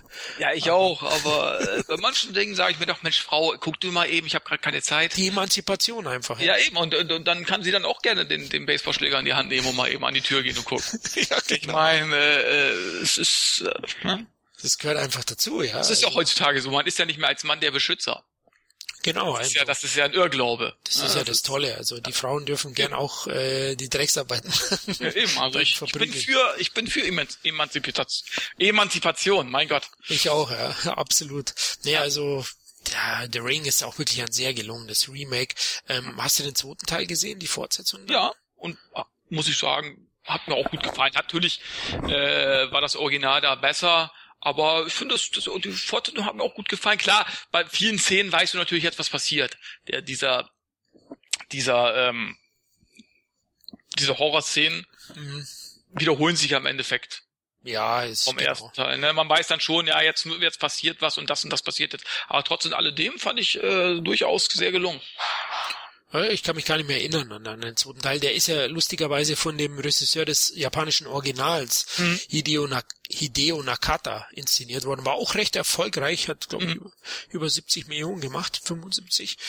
Und, aber ja, qualitativ äh, kam er nicht so gut an. Also habe ich jetzt mal gelesen. Äh, solide Fortsetzung, aber es gab, glaube ich, keinen weiteren Teil danach. Und ja, kann man wahrscheinlich auch gucken. Wenn einem das Thema zusagt, dann wird man ihn äh, eh wahrscheinlich im Double Ja. Sich reindrücken. Kann man sich ohne, ohne weiteres angucken. Ja. Also auf jeden Fall The Ring, auch ein tolles Horror-Remake mit einer guten Besetzung, ähm, einer, ja, tollen Atmosphäre und aus unserer Sicht qualitativ sogar dem Original etwas überlegen. Ja? Und in der zweiten Hälfte weicht er ja auch etwas ab zum Original, also hat ein paar Nuancen eben geändert. Ein wirklich ein gelungener Film. Absolut. Ja, lass uns zum nächsten gleich kommen. Ja, wieder. Wir hatten ja George Romero heute schon mal. Und da gab es ein Remake eines weiteren Films von ihm, ähm, The Craziest, 2010 äh, gedreht. Ähm, ja, ist so ein bisschen Zombie-ähnlich, die Story. Also ähm, da geht's geht's um so eine Kleinstadt, äh, fangen die Leute an durchzudrehen, ihre andere Leute umzubringen und äh, grundlos, äh, es scheint ein Virus zu sein und der Sheriff, gespielt vom Serienstar Timothy Oliphant, Justified, Deadwood, toller Schauspieler, spielt die Hauptrolle, ähm, ja, versucht äh, dem auf, auf die Schliche zu kommen oder versucht, äh, ja, zu überleben am Ende, nur weil es scheint eine Epidemie zu werden, weil es immer mehr Leute werden und die Welt einfach ins Chaos stürzt. stürzt. Ähm, hast du den gesehen? Ja. Wie fandst du ihn? Äh, unterhaltsam, Unterhaltsam. Hatte ge- einige Längen, finde ich, so hatte so schon da ist einiges an Spannung äh, geht da so ein bisschen verloren, finde ich, bei dem Film. Ne? Ähm, trotzdem hat er sehr, wirklich gutig, äh, gute blutige Effekte, Ja. einige Schockmomente und äh, auch äh, Oliphant, der ist ja nun auch ein sehr guter Schauspieler, ich, den mag ich eben als er ist ein Sympathieträger. Wie, Den wie äh, fandst du ihn als Hitman eigentlich? fand ich gut. Ich fand ihn auch gut. Er Ich hätte mir auch gerne äh, von Hitman eine Fortsetzung gewünscht, gerne auch mit äh, Olga Korjenko, die ja, ja, okay. öfter auch äh, blank zieht im Film. Mhm. Ähm, ist ihre größte äh, da schauspielerische äh, Fund sozusagen das kann sie immer sehr gut äh, darstellen. Ja. sehr gut darstellen, ne? Also sie zieht ja öfter mal blank in irgendwelchen Filmen. Und ich muss sagen, ich habe nichts dagegen. ja, aber es kommt eine Fortsetzung aber mit wem anders. Ja? Also es kommt ja jetzt ein neuer Hitman, Ja. aber äh, weder mit Oliphant nur so ein Reboot sozusagen mal wieder, sind wir wieder bei Reboots und Remakes, aber lacht mich gar nicht an, ganz ehrlich gesagt. Ähm, ich, bin auch ein Oliphant-Fan. Ich liebe ja, ich bin auch ein großer Serienfan und äh, Justified ist äh, von meiner Frau und mir einer unserer Lieblingsserien, auch wegen Oliphant, der großartig spielt. Und auch Deadwood haben wir sehr, sehr genossen. Und ich habe mich sehr gefreut, dass er da eine Hauptrolle kriegt. Das war ja die Zeit, wo er so ein bisschen ins Kino gegangen ist, eben mit Hitman, mit Bösewicht in Stirb langsam 4.0. ach stimmt, da war ja auch ganz gut. Den hat er eigentlich auch ganz gut gespielt, genau. Auch wenn er vielleicht äh, als Bösewicht fast ein zu nettes Gesicht hat. Äh, Ja, man äh, hat er, man konnte ihn jetzt nicht. Der hat ja auch schon öfter gezögert, auch bei Stirb langsam. ja. Äh, so so den ganz den richtiges das richtige Arschloch raushängen zu lassen, aber er, er wurde ja dann doch dazu gezwungen eigentlich. Bruce Willis hat ihn so äh, attackiert, Ja. dass er dann manchmal dazu gezwungen war, äh, ins zum Äußersten zu gehen. Ja, ja, es hat auch gepasst, da hat er eigentlich einen Hacker gespielt, ne? So eine Hackergruppe. Da hat es noch gepasst, dass er eben nicht dieser klassische äh, vernarbte Bösewicht ist, dieser richtige miese Hund. Aber Aber- crazy fand ich zum Beispiel auch die Masken sehr gut, äh, die die äh, die Make-up-Effekte und so fand ich sehr gelungen. Ja, er hat auch ein paar sehr gelungene Szenen, wo der eine mit der Mistgabel am Boden oder Heugabel ähm, so ganz langsam in den nächsten Raum schlittert, um die Heugabel jemand reinzurammen. Das ist sehr stimmungsvoll gedreht. Also ich finde ihn technisch und qualitativ ist er dem Original auch überlegen. Ich finde Ja. das Romero-Original von 73 auch gar nicht so gut. Der Ansatz ist eben gut, ähm, aber kann eigentlich nicht wirklich mithalten. Da hat das Remake eigentlich schon Sinn gemacht. Und wie gesagt, der Hauptdarsteller ist top, er ist schnörkellos, also doch insgesamt geradlinig.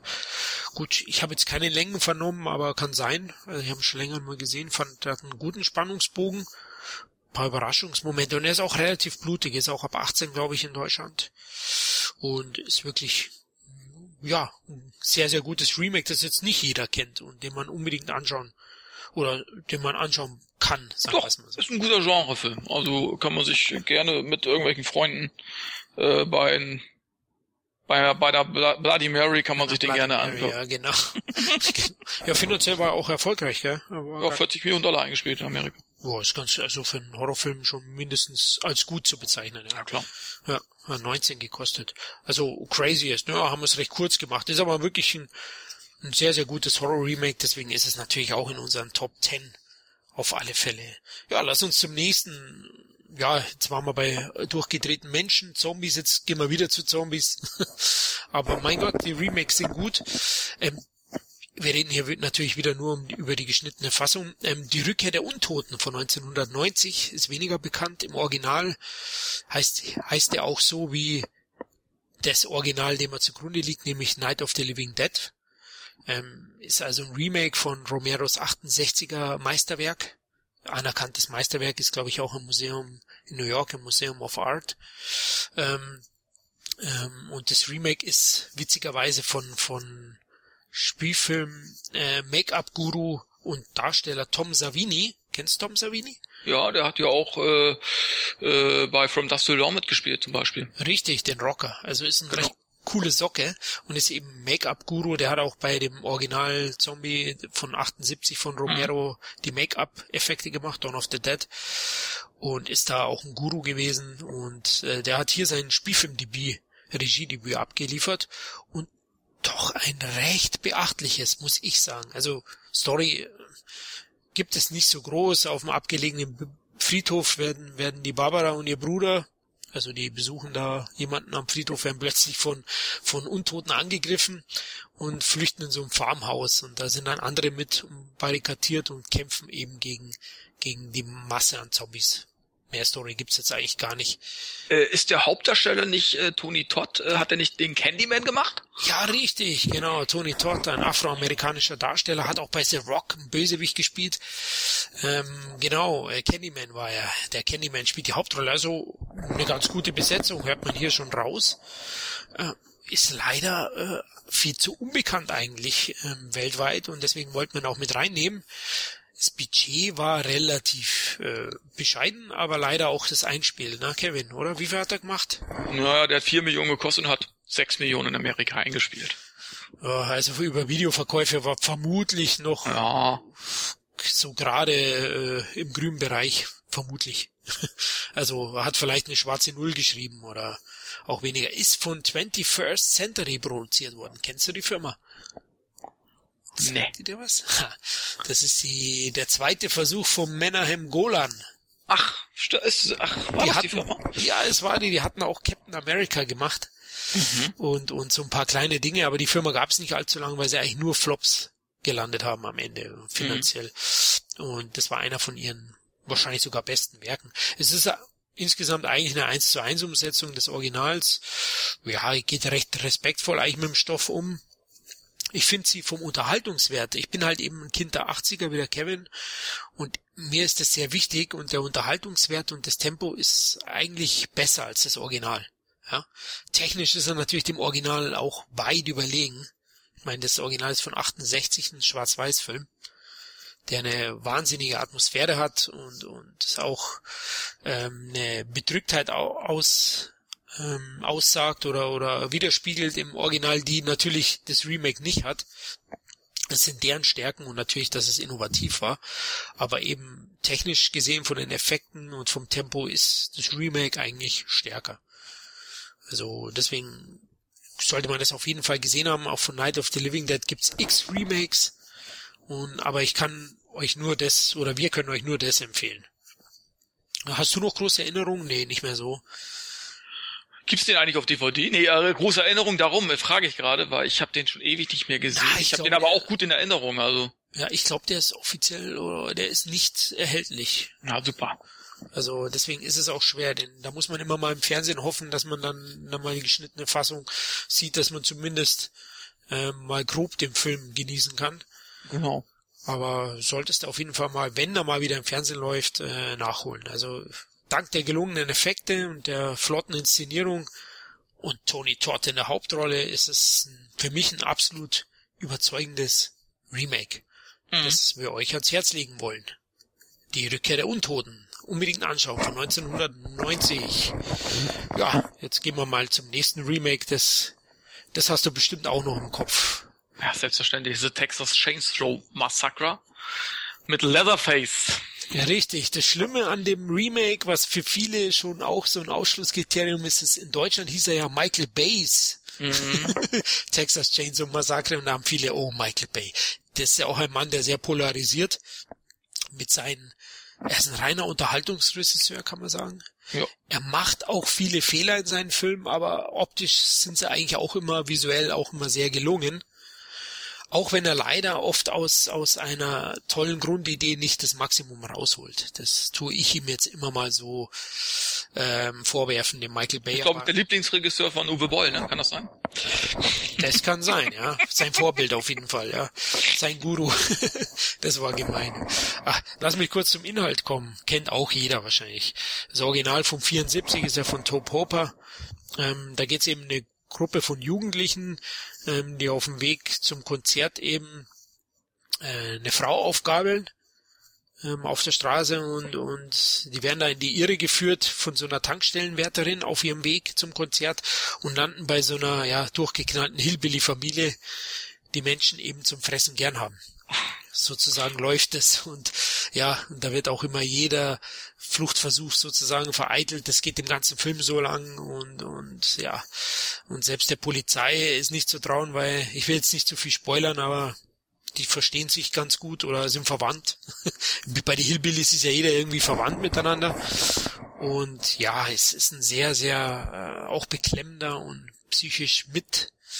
Ja, der, der, der nimmt einen schon mit, oder? Wie Auf jeden Fall. Also da, da ziehe ich immer auch gerne die Vergleiche äh, mit The Hills Have Eyes. Weil okay. da auch das Original äh, auch wieder äh, mehr auf psychischer Ebene funktionierte. Und der hier eben halt ähm, ja mehr mit Slasher-Elementen äh, hantiert und eben halt auch sehr brutal ist. Ne? Und da gab es ja eben halt auch einen zweiten Teil von, der genauso blöd war wie der zweite Teil von The Hills of Ice. Gab sogar einen dritten Teil von, der auch blöd war. Also ja, das Franchise wurde auch ausgeschlachtet. Ja, ja da ist einfach nur das Original, also äh, beziehungsweise äh, das, das, das erste Remake wirklich äh, zu empfehlen. Ja, mir und, gefällt er äh, auch. Es spielt auch zum Beispiel Jessica Biel mit. Ah, ja, und die läuft da immer mit weißem Unterhemd äh, durch die Gegend. Also wirklich schön zum Anschauen. Äh, leider ist das Hemd nachher nicht mehr so weiß. Stimmt, damit. Und sauber. Ja, die hat eine Bloody Mary gehabt wahrscheinlich. Genau, der, die hat mal eine Bloody Mary verschüttet im Film. Und äh, aber trotzdem, also sehr unterhaltsam, sehr spannend, äh, sehr brutal. Äh, gehört auch für mich zu den gelungenen äh, Remakes. Für Eindeutig. Für mich auch, genau, deswegen ist eigentlich auch drin produziert. Und sehr erfolgreich auch gewesen. Ja. Wie viel hat er denn eingespielt? Sie hat Amerika 80 Millionen eingespielt. Boah, na, es war schon. Ach stimmt, das war ja dieser dieser Film, der eigentlich so ein bisschen der Vorreiter war. Ich glaube, da kam so durch diesen Film so ein wenig diese Remake-Welle wieder mhm. hoch. Weil genau. Bay, ja, stimmt, genau, Michael Bay, äh, haben wir ja schon erwähnt, hat, hat das produziert, der Blockbuster-Spezialist. Deswegen auch ein Titel sei dahingestellt, warum das oben drin stehen muss. Aber früher gab es auch John Carpenters Philadelphia-Experiment. Da war das auch so in den 80ern, dass mhm. man das mit reingewurstet hat, ähm, um einfach noch mehr Zuschauer ins Kino zu locken. Mhm. Stimmt, äh, ist übrigens von einem deutschen Videoclip-Regisseur. Es war dessen Spielfilmdebüt. Ähm, Markus Nispel, wie stehst du dem gegenüber? Mm, ja, wie gesagt, äh, hier hat er gute Arbeit geleistet. Er hat ja danach nochmal äh, äh, mit, mit Ralf Möller einen Film gemacht. Mit Ralf Möller, ehrlich? Ja, welcher war's? Bin ich überfragt gerade. Das war auch so ein, äh, so ein halt, High Alarm auf Mallorca. Nein, der war's nicht. Nicht dieses Meisterwerk. Schade. Nein, das war ähm, nicht Conan, es war Jetzt weiß ich's. Äh, Pathfinder meinst du? Pathfinder, genau. Sehr ganz guter Film eigentlich. Karl Urban. Karl Urban, ja, yeah, genau. Auch also, ähm, ja, war auch ein Flop. Aber der hat mir eigentlich auch ganz gut gefallen. Mir auch, jetzt wo ich sage, aber er hat auch eine schöne düstere Atmosphäre gehabt. Mhm. Stimmt, das ist, das ist auch ein Remake eigentlich, glaube ich, von diesem norwegischen Film oder finnischen Film von 1988 oder so. Oder hat er auch Conan? Hat er auch gemacht? Nee, ne? Doch, schlimmerweise ja, denn, denn hat er auch Conan, Conan gemacht? Remake, ja. ja. Siehst du, da habe ich ja doch recht. Der war aber leider weniger gelungen, also ganz schlimmes Remake. Ja. Ganz schlimm, genau wie dieser Herkules. Also Millennium Films schweifen wir wieder ab, aber die haben schon ganz schön äh, Filme auch verbrochen. Ja, mit solchen Filmen brauchen sie, äh, können sie nicht punkten. Die sollen bei Action bleiben irgendwie. Ja, das ich, ganz stimmt, ja. Und, und, und. Sondern wirklich bei den alten Stars bleiben am besten. Nicht versuchen da irgendwie irgendwelche Jason Momoa oder der heißt oder oder wie heißt der andere ähm, von Expendables, der den Herkules gespielt hat, wie heißt denn der Kollege? Ähm, fällt mir Ach, jetzt nicht ein. okay, Nutz. Ja, genau, der spielt ja den Das sind, Herkules. mich, das sind für mich keine Stars, das sind für mich irgendwelche Nebendarsteller. Ähm, ja, ich weiß nicht, da haben, hat bis jetzt Millennium Film hat mit Conan und, oder mit, mit Herkules wirklich nicht punkten können. Haben auch wirklich schlechte Effekte gehabt. Also, ähm, Ja, insbesondere, insbesondere Herkules. Also das war ja Effekte, das war ja unter aller Sau. Aber der hat 40 Millionen gekostet. Angeblich. Was die denn?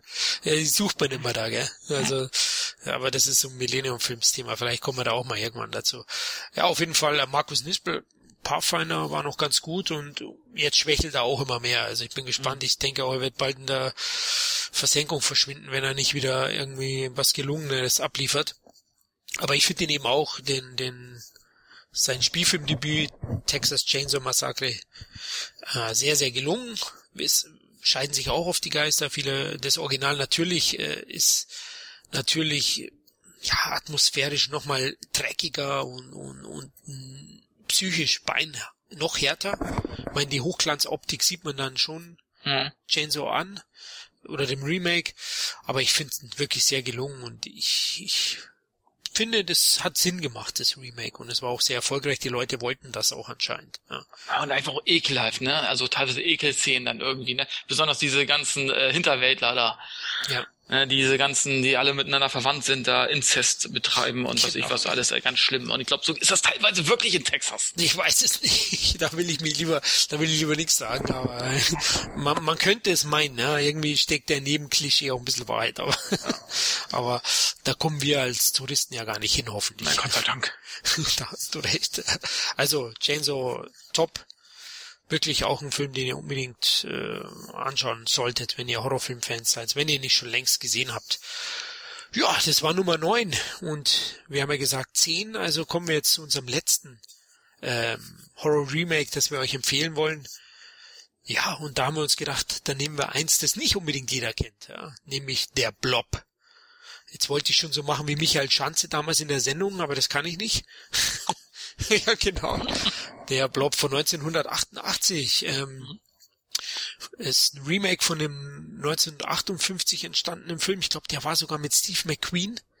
Hm. Ähm, das Original ähm, ist, äh, also man sieht 30 Jahre später und es hat auch technisch auf jeden Fall Sinn gemacht.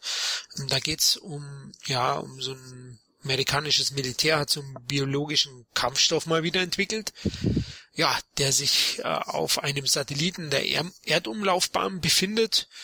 Und ja, der Satellit verlässt halt den Orbit und landet nahe einer amerikanischen Kleinstadt, der durch eine Strahlung mutiert eben dieser dieser Organismus, dieser Kampfstoff und äh, wird in so einer, ja, es hört sich schon lustig an, in so einer Klippermasse ähm, verwandelt sich der und, und greift die Bewohner an. Der verschluckt die sozusagen. In einer riesen Geschwindigkeit wird er immer größer und größer und äh, wird zu einer riesen Gefahr sozusagen. Und da ist so ein Außenseiter, der Brian, gespielt von Kevin Dillon, das ist der Bruder von Matt Dillon. Der hat auch in Entourage den Johnny Drama gespielt, in dieser HBO-Serie, die nächstes Jahr mit dem Kinofilm fortgesetzt wird. Das war seine größte Rolle, hat er, glaube ich, auch einen Golden Globe geholt. Und der stellt sich dem entgegen, dieser tödlichen Masse. Und ja, hast du den noch in Erinnerung? Ja, ja, aber nur sehr vage. Ne? Also, Ich glaube, den gibt's auch nicht auf DVD, kann das Ja, sein? ich glaube, aktuell kann man ihn nicht mehr erwerben. Gab's mal, ist, glaube ich, irgendwie out of print. Ja. Ich Schade, weil, aber ich habe ihn auch gut in Erinnerung. Also auch die Effekte damals war auch recht teuer. Ich glaube, der hat fast 20 Millionen Dollar gekostet, oder? Ja, genau, für die 80er war das schon teuer, ja. Also war schon für einen Horrorfilm, vor allem für einen Genrefilm und war auch ein Flop, ja. Wie viel hat er gemacht, eingespielt? Du bist ja so ein Zahlenmensch. Ich glaube, der hat, glaube ich, nur 8 oder 9 Millionen Dollar eingespielt. Okay, ja, man sieht's, also er, der war finanziell auf jeden Fall ein Flop. Äh, noch mehr ein Grund, ihn zu erwähnen, denn er ist qualitativ sehr, sehr gut. Ich habe ihn zwar jetzt auch schon länger nicht mehr gesehen, aber vor sechs, sieben Jahren habe ich mir mal wieder angeschaut. Die Effekte sind eigentlich noch, ich meine, die sind jetzt nicht referenzwürdig, aber sie sind, sie sind noch akzeptabel und äh, überzeugen schon noch großteils, ja. Muss ich auch sagen. Ich dachte letztens sogar, ich habe letztens Filme, Fernsehen gesehen, dachte ich, Mensch, da haben sie jetzt noch ein Remake von The Blob gemacht. Okay. Das war äh, mit mit äh, Mensch, wie hieß die Frau noch? Mit Melissa McCarthy. Und dann gucke ich äh, in den Credits, ach nee, das war doch äh, Tammy voll abgefahren. Ah. ja, stimmt, die, die hat den Blob gespielt. Ja. ich dachte, ist nie mehr der Blob, aber nein. Ne, sie ist der Flop. so könnte man die nennen, ja, der Flop. ja, ich wusste ich auch nicht, aber sollte man unbedingt erwähnen. Also Tammy ist das Remake von der Blob. Nein. Das sollte ein Späßchen sein am Rande, um das ein bisschen aufzulockern, weil wir haben hier schon so Angst. Ich, ich mache jetzt mal das Licht an, weil es wird langsam dunkel bei mir. Ja, ich, ich kriege auch langsam ein bisschen Angst. Ja, das ist schon ein bisschen härter. Ja. Und ja, mal schauen. Also ist auf jeden Fall ein toller Film, der Blob. Äh, hat den Chuck Russell gemacht. Äh, ich glaube, der hat auch Nightmare gemacht, ne? Ja, den dritten Teil, den finde ich sehr, sehr gelungen. Freddy lebt, ja. Und später auch den mit dem Arnie, wie heißt der? Eraser. Eraser, ja, genau. Aber wo ist jetzt eigentlich dieser Russell? Weißt du auch nicht. Schon ewig nichts mehr von dem gehört. Ja, der hat doch ein paar ganz gute Filme gemacht, war mehr im Action-Horror-Genre unterwegs. Stimmt, aber hm, hat jetzt schon lange nichts mehr verbracht. Ich weiß es gar nicht. Müsste ich mal googeln, was er so macht, der Herr Russell. Ja, auf jeden Fall, mir gefällt er sehr gut, ist temporeich, ist selbstironisch, die Story an sich, hat tolle Ekeleffekte, eben nicht mehr herausragend, aber dafür hat er Äh, eben, ja. Kann das sein, dass so auch ein bisschen erinnert mich ja auch der äh, dieser Seuchenfilm? Weißt du, welchen ich meine? Äh, wo auch so ein paar Jugendliche irgendwie in den Wald fahren und äh, da ist auch so eine so eine Masse irgendwie oder so ein Virus. Ähm, Cabin in the Woods, meinst du? genau. Cabin Fever oder Carbon Fever wie Ah, ja, ja, ja, okay. Hat auch so ein bisschen Blob. Sehe ich das falsch? Ja, so ein bisschen, ja. Genau. Läuft halt eben über, über, über Krankheit, über Virus, nicht über ein Clipper-Ding, aber es ist so ein bisschen so. Aber die sehen ja nachher fast genauso aus wie, wie äh, die Leute, die vom Blob befallen werden. Ne? Ja, das stimmt. Noch ein bisschen ekliger vielleicht so. Ja, aber ja, so ein, so ein wenig in die Richtung geht es schon. Aber er hat nicht diesen charmanten, diese charmante Art 80er Jahre Atmosphäre wie der Blob. Also aus heutiger Sicht eben, wenn man als Kind der 80er, 90er, äh, das gefällt einem einfach, da, da wird's einem wohlig ums Herz, da fühlt man, da kriegt man einen Nostalgieflash sozusagen, den, Retro-Schub, das gefällt mir einfach immer wieder und ja, auch die Performance von Dylan ist ganz gut in dem Film. Und ich finde ihn dem Original absolut ebenbürtig, würde ihn sogar vorziehen. Ist Ja. sicher anspruchslos, aber halt ungemein unterhaltsam, finde ich ihn. Also der Blob, den solltet ihr euch, wenn er im Fernsehen läuft, ich, wie gesagt, auf DVD out of print, aber im Fernsehen läuft er ab und zu mal, ist zwar ab 18, aber aus heutiger Sicht halt wirklich nicht mehr besonders hart. Also der würde heute durchaus ab 16 durchgehen, vielleicht sogar ab 12, wer weiß. Ja, den könnte man sicherlich im, neben Bibi und Tina äh, laufen lassen. Danach. Dazwischen, ja genau, zwischen Ja. Bibi Blocksberg und Bibi und Tina. Dazwischen, ja genau. Nee, so harmlos ist er dann doch nicht, Leute. Ja, jetzt sind wir durch mit den zehn Stück. Du Wahnsinn. Ja, ist doch schon wieder fast eineinhalb Stunden gewesen. Mein Gott, wenn wir mal über 20 Filme reden, dann, dann, ja, dann machen wir die Nacht durch. Und das auf jeden Fall. Das wird ein Epos. Das wird ein richtiges Epos, ja, ein vier Stunden Knaller.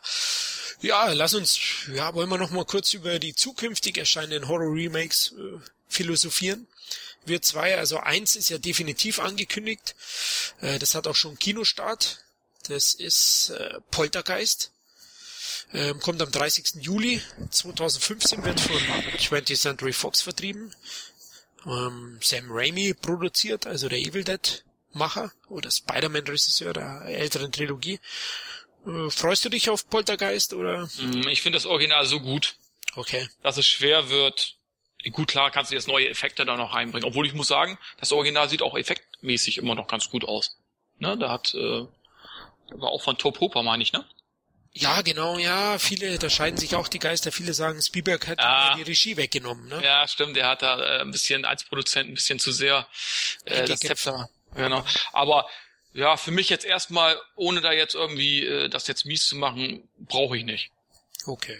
Ja, ich freue mich auch nicht so drauf. Ist auch ein, Remake, das es nicht unbedingt braucht, wo du nicht groß neue Impulse bringen kannst. Ja. Effekttechnisch hast du recht. Ja, das ist das Einzige eigentlich.